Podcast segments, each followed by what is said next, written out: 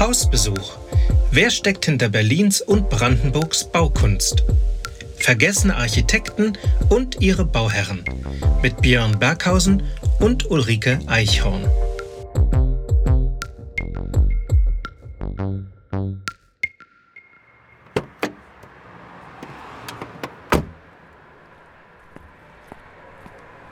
Heute mehr als 30 Kilovolt in Mitte. Ich stehe hier vor einem fünfgeschossigen Gebäude, das mit Ziegeln verkleidet ist, im Untergeschoss durch sehr robuste Sandsteinblöcke abgesetzt. Dort gibt es drei große Türen und einen kleinen Nebeneingang, der scheinbar nach außen hin in ein Treppenhaus mündet, das sich nach oben bis ins oberste Geschoss fortsetzt. Die anderen Obergeschosse sind rhythmisiert mit drei Fensterachsen, die sich nach oben hin dann verjüngen und enden in einem Dach Dachaufbau. Das Gebäude ist eingefasst. Rechts und links sind es inzwischen neue Gebäude, die ergänzt wurden, sodass sich das Gebäude tatsächlich in die gesamte Straßenfront einbettet. Darf ich Sie mal was fragen? Ja, gerne doch.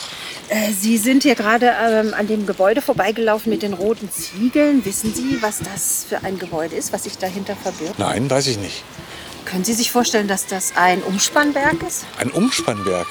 Ich habe es immer für Werkstätten gehalten mit Wohnung oben drauf. Ja, das Gebäude, was ich jetzt hier vom Innenhof aus sehe, ist äh, definitiv zugehörig zu dem Haus, äh, zu der Fassade, die sich zur alten Jakobstraße hin präsentiert. Und hier ist ganz deutlich, dass es sich um ein Bauwerk handelt, das mit Elektrizität beschäftigt ist. Denn ich kann im Erdgeschoss drei große Blöcke sehen, die sind mit Wellblech verkleidet und es sind äh, Hochspannungszeichen dran. Also ich nehme an, es sind hier drei große Trafoblöcke, die die sich dahinter verbergen. Rechts schließt das Gebäude sehr abrupt ab und ich nehme an, es hat vielleicht durch Kriegseinflüsse dort eine Zerstörung gegeben, sodass sich wahrscheinlich ähm, früher das Gebäude bis hin zum nächsten Straßenblock hin ähm, verlängert hat. Hallo Herr Berghausen, heute geht es um Strom. Hallo Frau Eichhorn. Wir sind heute in Mitte in der alten Jakobstraße 91 gegenüber dem Luisenstädtischen Kirchpark. Warum sind wir genau hier heute? Ich möchte Ihnen ein Gebäude zeigen, das ein Zeugnis aus der frühen Phase der Berliner Stromversorgung ist.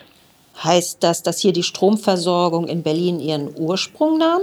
Ja, genau. Eng verbunden mit der Entwicklung der Stromversorgung ist der Name Emil Rathenau, der 1838 in Berlin geboren von der Zukunft der Elektrizität so überzeugt war, dass er die Patente von Edison erwarb und in Berlin die erste öffentliche Stromversorgung Deutschlands aufbaute. Und wann wurde das Gebäude, vor dem wir jetzt hier stehen, erbaut? Dieses Bauwerk ist ein Umspannwerk und wurde 1905 erbaut. Aber lassen Sie mich noch mal auf Rathenau zurückkommen. Er gründete 1883 die Deutsche Edison-Gesellschaft für angewandte Elektrizität, die 1888 in die Allgemeine Elektrizitätsgesellschaft, kurz AEG, umfirmierte. Und Emil Rathenau holte einen Mann namens Michail von Dolivo Dobrowolski ins Unternehmen, der den ersten funktionsfähigen Drehstrommotor erfand. Drehstrommotor, Umspannwerk, äh, wie geht das zusammen? Ein Drehstrommotor wandelt Drehstrom in mechanische Energie um. Das heißt, mit Drehstrom kann eine industrielle Maschine betrieben werden. Bei einem Kraftwerk wird mechanische Energie mittels Generatoren in elektrische Energie umgewandelt, die in das Stromnetz eingespeist wird. Zur möglichst verlustarmen Übertragung der elektrischen Energie vom Kraftwerk zum Verbraucher wird die elektrische Energie über mehrere Spannungsebenen transportiert. Es gab 17 Kraftwerke zur Elektrizitätserzeugung. Es gibt also einmal die überregionale Transportnetze mit 200 Kilovolt.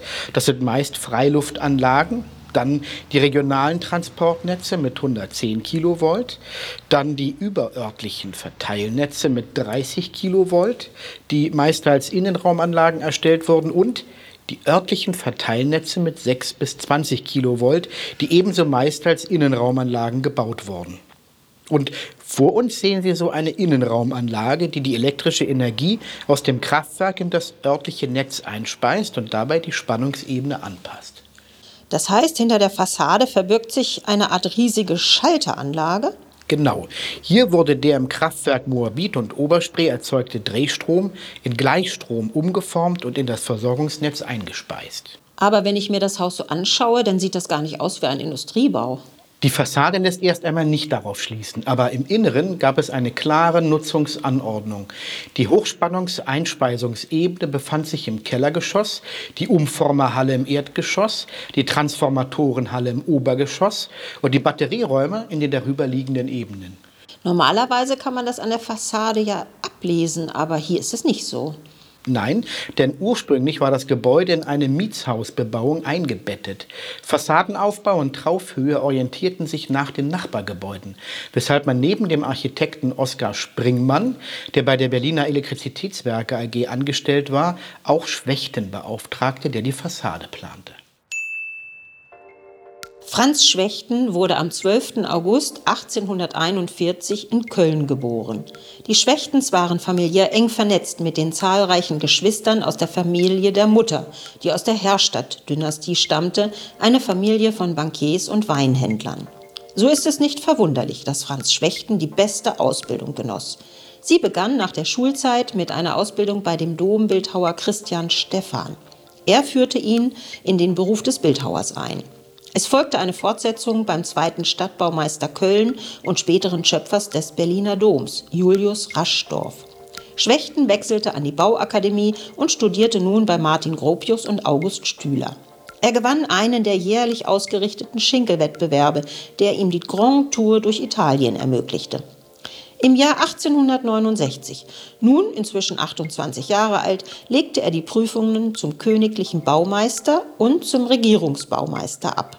In der Zeit von 1871 bis 82 machte er sich bei der Hochbauabteilung des Technischen Zentralbüros für die Berlin-Anhaltische Eisenbahngesellschaft einen Namen. Denn in seine Zeit fällt unter anderem der Neubau des Anhalter Bahnhofs, den er gemeinsam mit Richard Brademann konzipierte, ebenfalls ein Industriebauer, und der weit über Berlin hinaus in der Fachwelt und beim Publikum Aufmerksamkeit erregte. Vom Anhalter Bahnhof ist ja heute leider nicht mehr viel zu sehen.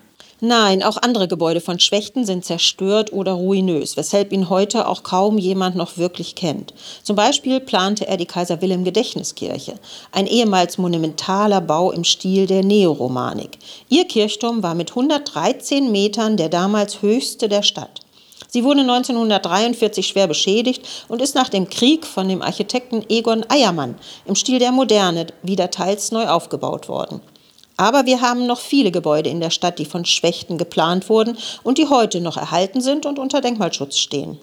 Zum Beispiel? In seinem über 160 Bauwerke umfassenden Övre stehen funktionale Industriebauten gleichwertig neben historisierenden Repräsentationsbauten. Seine Kunden waren stadtbekannte Firmen wie die Zigarrenhandlung von Löser oder die Chemiefabrik von Heinrich Kuhnheim, für die er jeweils ein Geschäftshaus errichtete. Aber auch Fabrik- und Industriebauten gehörten in sein Repertoire, wie das Kraftwerk Moabit, die AEG Apparatefabrik in der Ackerstraße, das AEG Beamtentor in der Brunnenstraße. Dazu gehört auch die Schultheißbrauerei an der Schönhauser Allee, die heutige Kulturbrauerei. Aber auch ein Vergnügungstempel ließ er bauen, den Gloria-Palast am Kurfürstendamm, das Vergnügungsetablissement Haus Vaterland, den Bechstein-Konzertsaal in der Linkstraße und hier in der alten Jakobstraße das Umspannwerk Mitte. Selbst Kirchbauten lagen auf seinem Zeichentisch. Die evangelische Apostel Pauluskirche in Schöneberg, die mit Veränderungen erhalten ist, die St. Simon-Kirche in Kreuzberg und die evangelische Genezareth-Kirche in Neukölln. Er plante nicht nur in Berlin, sondern auch im Umland. So in Potsdam die Villa Luisenhof für den Schultheißdirektor Rösecke, eine Kriegsschule, die bis 2013 am Brauhausberg Sitz des Brandenburgischen Landtags war, ein Herrenhaus und eine Kirche in Ludwigsfelde, auch in Schönefeld, aber auch das Landratsamt in Rathenow und nicht zu vergessen den Kaiser Wilhelm Turm in Grunewald. Also er war weit mehr als andere in und vor allem um Berlin herum unterwegs in Sachen Baukunst. Dann mache ich mal mit dem Umspannwerk weiter. Später wurde rückseitig noch ein Anbau vorgenommen. Dieser wurde 1924 nach Schwechtens Tod nach den Plänen des Architekten Hans-Heinrich Müller erstellt. Beide Gebäude wurden trotz enormer Kriegszerstörung hier in diesem Gebiet in ihrer ursprünglichen Form erhalten. Selbst verloren gegangene Fassadenelemente wurden wiederhergestellt, sodass in den 1990er Jahren ein Umbau zum Verwaltungsgebäude möglich war und der Bau wieder genutzt werden kann. Und wie ging es mit Schwächten weiter?